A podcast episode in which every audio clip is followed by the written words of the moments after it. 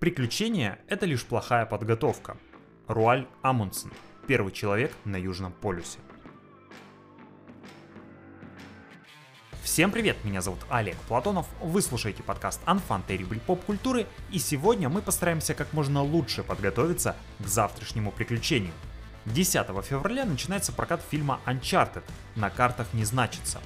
Само слово Uncharted это производное от chart, с английского карта, Стало быть, Uncharted это не нанесенная на карту. И это уже первая претензия к локализаторам.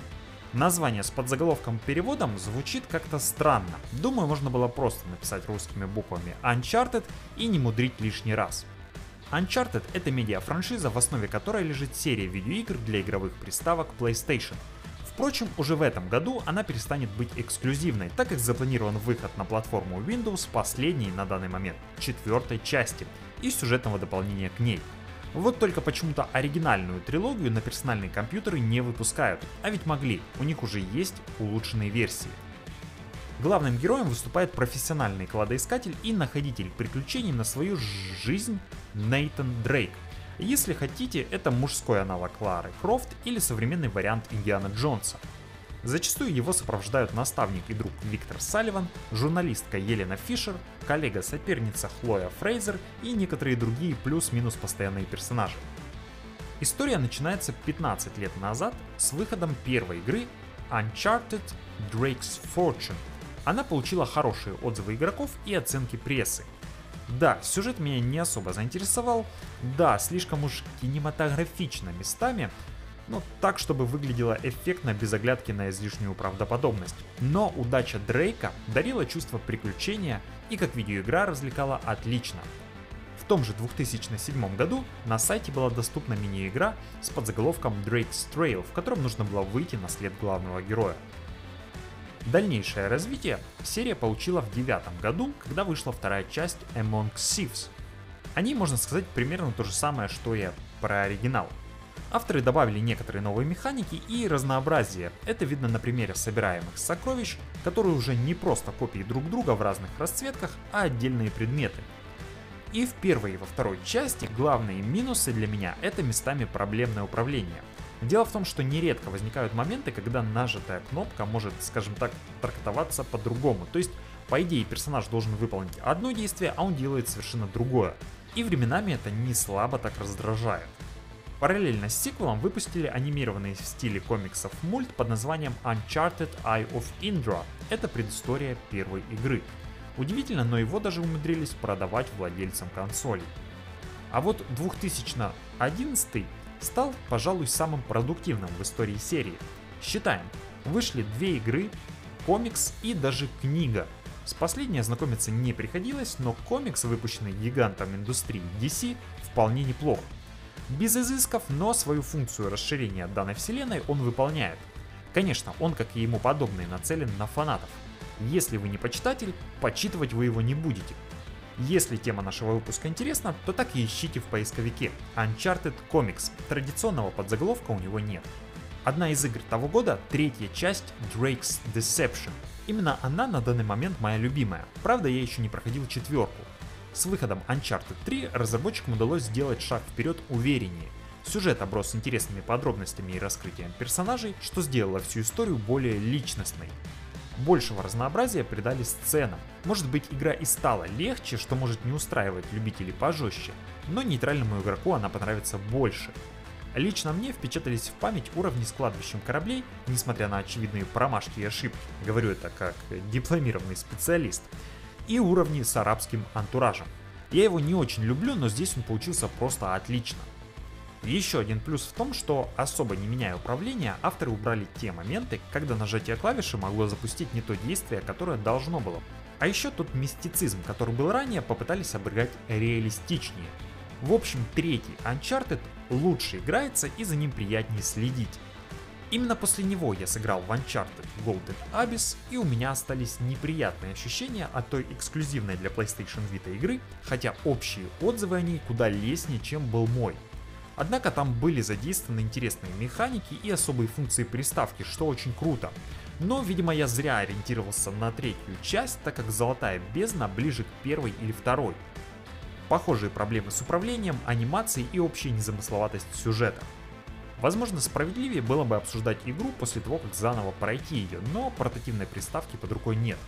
По этой же причине я пропустил Uncharted Fight for Fortune, игру 2012 года в жанре карточной стратегии.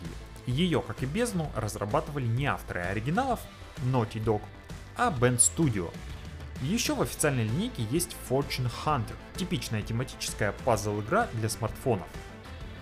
В 2015, то есть до выхода четвертой части, первые три были перевыпущены для PlayStation 4. Я как человек, который прошел вдоль и поперек оригинальные версии на PS3 и улучшенные на PS4, скажу, что разница не особо велика, но чувствуется. Малость подтянули графику, добавили фич, убрали лишние телодвижения, например, награды вроде дополнительных костюмов теперь можно активировать сразу по открытию, без необходимости сначала скупать их за игровую валюту. А главное, что чуть меньше года назад сборник Uncharted The Drake Collection раздавался абсолютно бесплатно в рамках борьбы Sony за то, чтобы люди оставались дома. Дорогие японцы, знайте, что это было действенно, и я, как и многие-многие другие обладатели PlayStation, благодарен за такую щедрость. Спасибо. Но один минус той коллекции я все же отмечу – локализация. Игры не просто перевели на русский язык, но и полностью озвучили – но, как это бывает почти всегда, они куда приятнее проходились бы с русскими субтитрами и оригинальной озвучкой. Проблема в том, что актеры дубляжа не дотягивали эмоциями. Возникало ощущение, что они просто не знают контекста и ситуации, в которых произносится та или иная реплика. Если в третьей части это не особо бросается в глаза и уши, то по первым двум я понял, что это действительно так. А в 2018 году вышла фанатская короткометражка, на которую стоило бы ориентироваться фильму этого года. В русском переводе она называется просто «Неизведанная». Впрочем, фанатская она потому, что это не коммерческий продукт. Это тот случай, когда любовь к чему-либо хотят выразить удобным и возможным способом. Для кого-то это съемка короткого метра, для кого-то запись подкаста на тему. А фанатской ее назвать не поворачивается язык, так как там играют настоящие кинозвезды. Возможно, не первой величины, но для меня Нейтан Филлион это актер, которого я просто рад видеть на экране. Плюс Стив Лэнг в роли Салли. Как раз только Нейтана Филлиона я вижу в роли Дрейка. Дело даже не в одном имени, а в том, что он внешне мне напоминает персонажа. Я прекрасно понимаю, что по возрасту 50-летний Филлион уже ближе к Салли, чем к Дрейку, но разве это может останавливать? В короткометражке он великолепно вжился в роль, чуть добавил герою пижонства, и это получилось круто. В новом фильме роль на себя примерит 25-летний Том Холланд, и мне кажется, он слишком юн для нее. Для Человека-паука в самый раз, но Дрейк в играх немного старше и опытнее. Однако Sony решила пойти по проторенной дорожке и вставить свою молодую звезду, отводя ей почти ту же самую роль, что и в Спайдермене. Но если там приходилось карабкаться по зданиям и небоскребам, здесь Том будет цепляться за уступы и скалы. Опять же, куда без рекламы Hyundai. Наверняка Холланд очень высокого мнения о корейском автопроизводителе и рад рекламировать его машины снова и снова в любой роли. Выбор актера на роль Виктора Салливана тоже мне не понравился. Просто я не вижу в этом амплуа Марка Уолберга. Тем более, какой вообще может быть Салли без усов? Неважно, о чем мы говорим, об Анчартеде или о Чуде на Гудзоне. Кстати, тот фильм 2016 с Томом Хэнсом я настоятельно рекомендую. Ладно, еще пару слов о короткометражке. Мне она очень понравилась. Видно, что делали с любовью и вниманием к деталям. Элегантен момент, в котором после прыжка из окна экран расширялся, уходили черные полосы, а камера уезжала за спину героя. Так обыграли переход от сюжетной заставки к геймплею в игре, то есть момент, когда управление передается игроку. Понятно, это будет не всем, в новом фильме такое вряд ли будет, но геймерам подобные приемы должны добавлять погружение. Это пример правильного использования оригинала. Более того, сюжет, пусть там только зачатки его, вписывается в канон серии.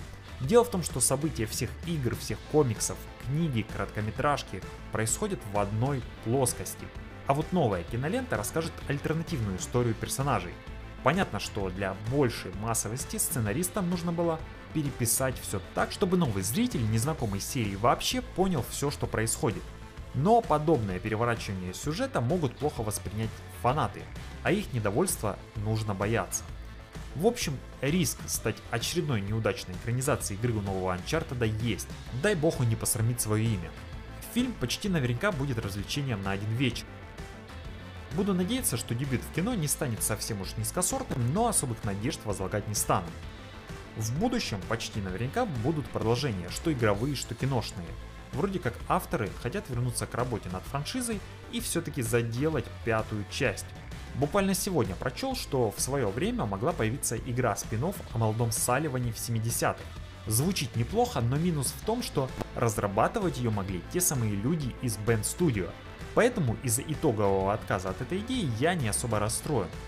Фильмы с Холландом будут выходить, если первый соберет достаточную кассу, чтобы убедить боссов в востребованности такого материала. Будем посмотреть. Буквально через неделю у нас будет небольшое дополнение к этому выпуску, в котором мы решим, насколько оказались правы. Это, возможно, станет нашим постоянным форматом. На этом все. Спасибо, что слушаете. Олег Платонов, подкаст Unfun Terrible Поп Культуры. Путешествуйте. Не обязательно в поисках сокровищ, но если такое окажется вместе с вами в лице любимого человека, это будет просто великолепно.